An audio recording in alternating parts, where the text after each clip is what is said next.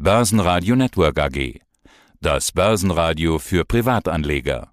Aus dem Börsenradio-Studio, der Dividenden-Podcast mit Divizent. Ja, mein Name ist Thomas Rappold, ich bin CEO und Mitgründer von Divisent. Divisent. Nur ganz kurz in 30 Sekunden zum Einstieg. Was macht Divisent?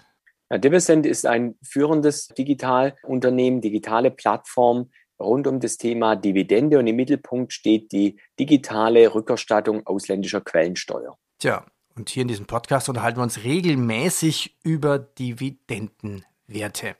Starten wir. Rockwool. Das ist, könnte man sagen, der weltweit größte Hersteller von Dämmstoffen. Also das, was man sozusagen für alle, die selber mal was gedämmt haben, diese Steinwolle, die eine juckt, die andere nicht mehr, was du man eben braucht, um zum Beispiel von innen, sein Dach von innen zu, zu dämmen. Natürlich haben sie jegliche andere Dämmstoffe auch. Was gibt es denn hier an Dividenden? Was ist die Story?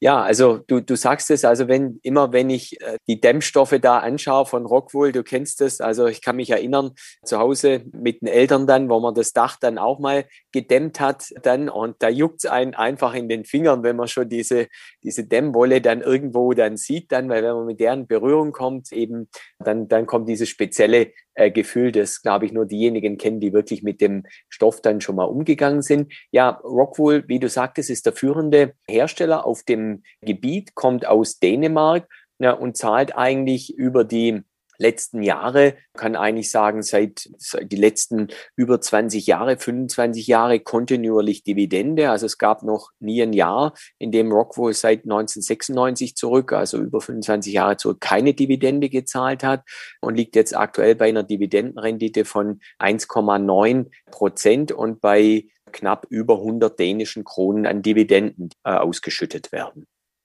Nächster Dividendenwert, ich nenne es immer die Pappschachtel-Aktie aus Österreich. Der Name mit dem rollenden R, Meyer Mellenhof Group und äh, ist im Prinzip Europas führender Produzent von Kartons und Fallschachteln. Also jeder, der was versenden muss, braucht in irgendeiner Form Kartons. Das ist richtig. Und Meyer-Mellenhof verdient jetzt eigentlich auch ein, noch mehr an zwei großen Trends. Der eine Trend ist das Thema Onlinehandel. Ja, also wir hatten erst am, am Wochenende wieder äh, Papierabfuhr. Ich weiß nicht, wie das bei euch ist, aber bei uns stößt es regelmäßig an, also an seine äh, Grenzen, weil die mit einem Fahrzeug im Ort bei weitem nicht hinkommen, weil jeder dann noch separat irgendwelche Kartonschachteln dann inzwischen nebendran stellt, ist ja jetzt irgendwo erlaubt oder wird akzeptiert dann.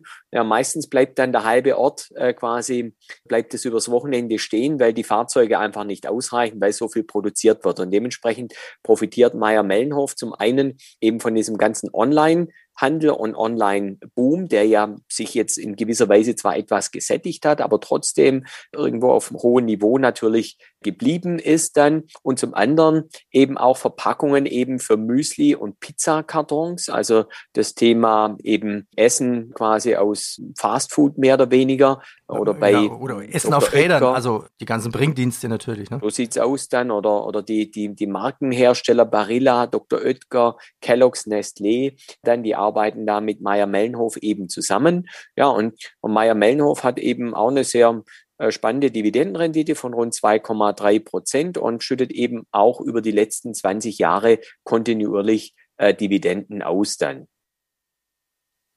Dividenden ist auch sehr spannend. Große Firmen, die man nicht unbedingt auf den Schirm, auf dem Schirm hat. Partners Group Holding zum Beispiel. Also nicht ganz so bekannt. Experte für Private Equity. Jetzt könnten manche fragen, was machen die eigentlich mit Private Equity? Der Wert gehört aber der Sixt an, also einer der größten Titel der Schweizer Börse sozusagen.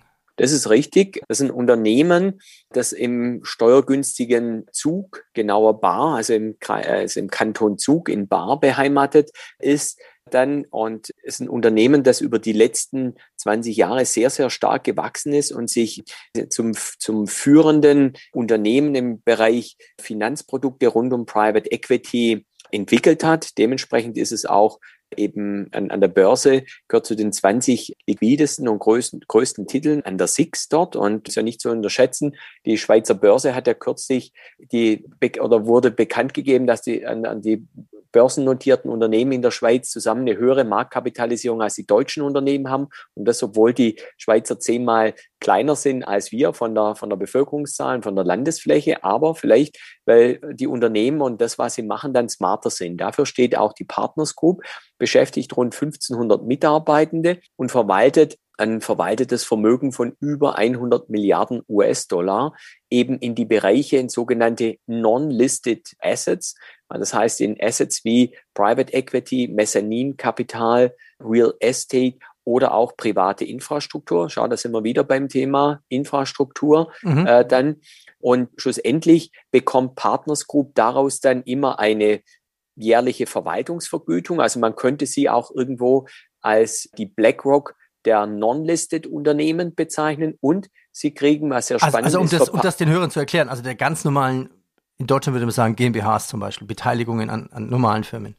An, an Firmen, die eben nicht börsengelistet sind. Also man denkt an solche äh, Private Equity Transaktionen, dass dass eben ja solche Fondsgesellschaften gibt, die von Vermögenden Geld einsammeln und dieses Geld dann wiederum also könnte äh, quasi sich, für den für den Kauf von Unternehmen äh, verwenden. Also die versuchen die die profitabler zu machen, zu restrukturieren, ja. vielleicht auch zusammenzuschließen und später mal wieder an die Börse zu bringen. Das ist auch eine mögliche Option oder an jemand Dritten weiter zu verkaufen. Und aus dieser Wertsteigerung dieser nicht börsengelisteten Unternehmen verdient Partners Group. Also könnte sich Partners Group an Dividend sozusagen an deine Firma beteiligen.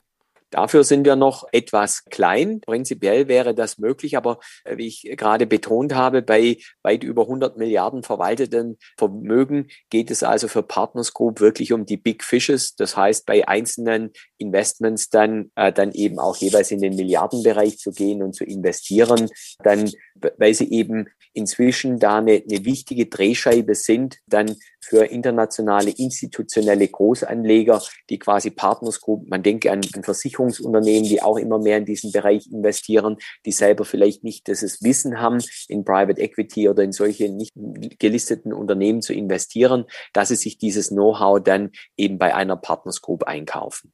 Ja, also Divisent muss dann noch ein bisschen wachsen, seine Hausaufgaben machen sozusagen, aber ihr seid ja quasi ein Software-Startup, das sich auf die Rückerstattung der Quellensteuer von ausländischen Dividendenaktien spezialisiert hat. Ja, und Börsenradio ist Partner, also wir unterstützen das Ganze, weil wir die Idee super finden. Wir können da auch für viele unserer Hörer was, was tun. Weitere Informationen gibt's unter meine-quellensteuer-zurück.de, aber denken wir es mal durch. Wir kriegen jetzt eine Dividende zum Beispiel von Partners Group Holding AG und die wird zweimal versteuert. Und was kann ich jetzt tun, damit ich wieder einen Teil davon zurückbekomme?